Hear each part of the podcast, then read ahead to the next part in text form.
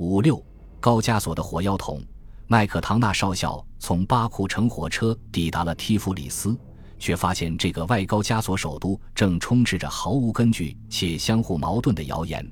人们都在猜测着提夫里斯可能遭逢的命运。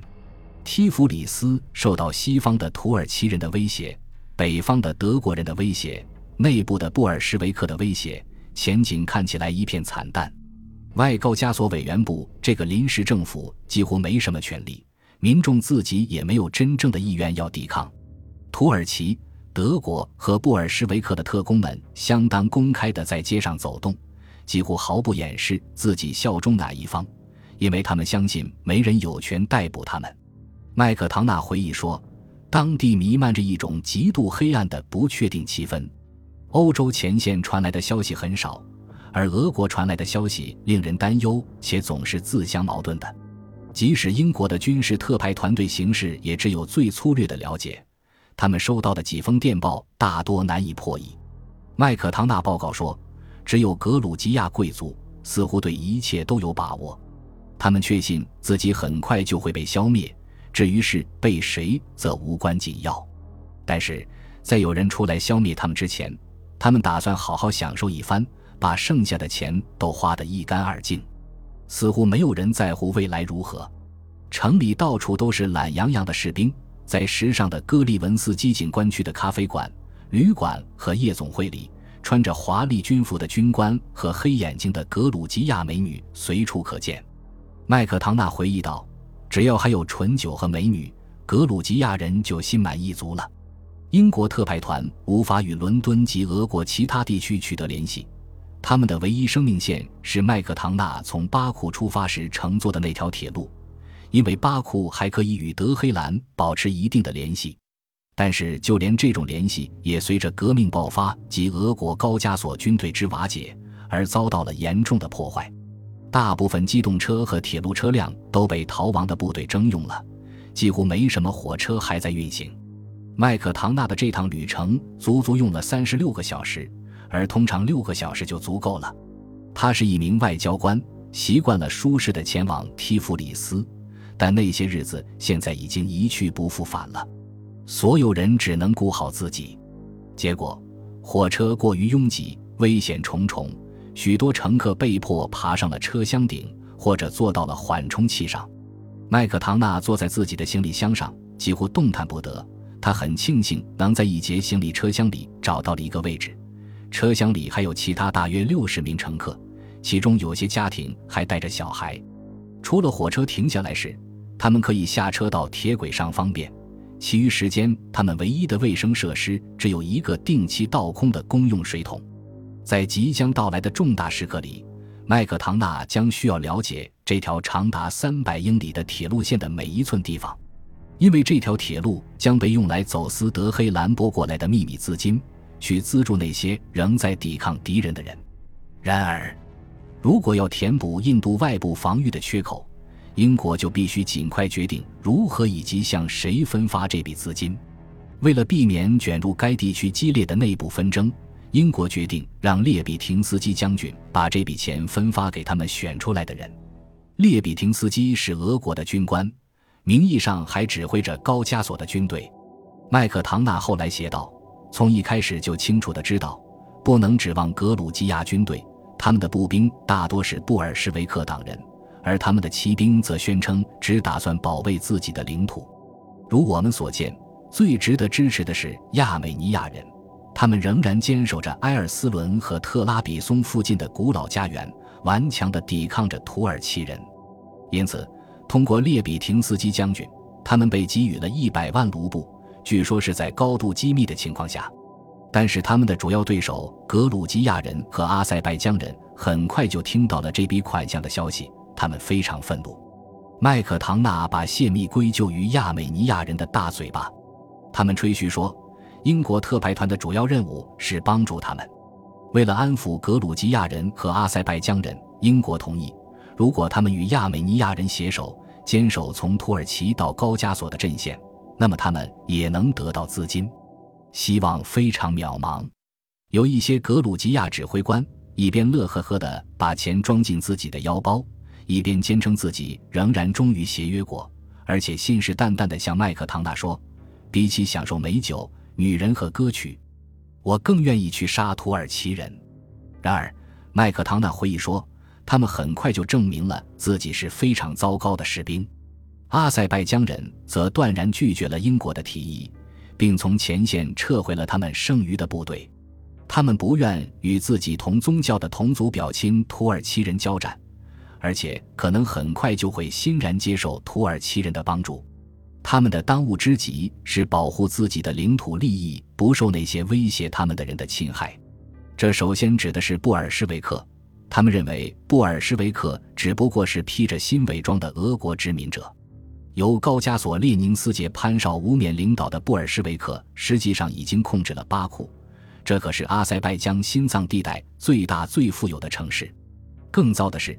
邵无冕本身是亚美尼亚人，已经有令人担忧的迹象表明，在他的鼓动下，亚美尼亚民族主义者和布尔什维克党员已经在巴库达成和解，目的明显是合力对付阿塞拜疆人。发生这种情况是可以理解的，因为阿塞拜疆人预料到今后会有麻烦，早就在迅速积累武器了。他们积累的武器大部分是通过强行解除回国的俄国军队的武装得来的。一九一八年一月，他们对一辆往返于巴库和提夫里斯的军列发动了血腥的伏击，杀死了一千名俄国士兵，并夺取了一点五万支步枪和大量弹药。布尔什维克和亚美尼亚人对此大吃一惊。正是这样的武器积累，让阿塞拜疆人能够拒绝英国提出的无法接受的条件。总之，高加索地区的局势极其混乱，甚至可以说一触即发。几个星期之后，局势迅速恶化。此时，麦克唐纳正坐着他所说的“我的小火车”，定期往返于巴库和提弗里斯之间。这列火车有三节车厢：一节卧铺车厢，一节餐车，还有一节给他的官方护卫队。从巴库前往提弗里斯时，他携带了大量卢布，以分发给亚美尼亚人和其他人。他把这些卢布巧妙地藏在镜子后面。通风口里面以及其他各种角落里，麦克唐纳不想让阿塞拜疆人知道他在干什么。这些钱大部分是要给他们的宿敌的，因此火车很可能会遭到袭击和抢劫。从提弗里斯到巴库的回程中，他经常偷偷转运人口，大多数是布尔什维克或其他人想要抓捕的男男女女。这些人渴望逃往波斯，许多人是前保皇党和他们的家人。正要逃离革命的怒火，随着高加索局势的恶化，旅途变得愈发危险。在某次旅途中，麦克唐纳一行就遭到了敌对的阿塞拜疆人的袭击。暴徒们用步枪和机关枪扫射火车，所幸并未命中目标，因此也没有造成伤亡。那一小支护卫队被严令不得回击。麦克唐纳后来写道：“明智的指令。”只要向那群暴徒开一枪，那么去下一站的铁轨就没有了。成千上万武装的鞑靼人就会同时发动攻击，我们和这辆小火车的末日就到了。但这并不是他在巴库到提夫里斯的铁路上的最后一次冒险。不久后，爱德华·诺埃尔上尉加入了他的秘密任务。诺埃尔是一九一八年二月由波斯派来的英国情报官员。目的是弄清楚高加索这片与外界联系断绝的地区情况究竟如何。诺埃尔还要判定协约国可以用什么来抵抗土德联军向里海及更远地区的挺进。于是，诺埃尔和麦克唐纳一起从巴库出发，踏上了最后一次走私卢布的旅程。麦克唐纳的专列以前有三节车厢，有自己的火车头和武装护卫队，现在已经缩减到只剩一节车厢了。附在一列仍敢运行的临时客运列车后面。尽管如此，车厢里还是塞满了秘密的卢布。这些卢布是诺埃尔从德黑兰带来的。我们这趟旅程花了三天时间，而且危险重重。麦克唐纳写道：“他们还没走多远，火车头就突然脱轨了。不知道是谁拿走了一根轨条。在铁路工人和乘客的共同努力下。”火车才回到了轨道上，于是，在延误了几个小时后，他们又重新出发了。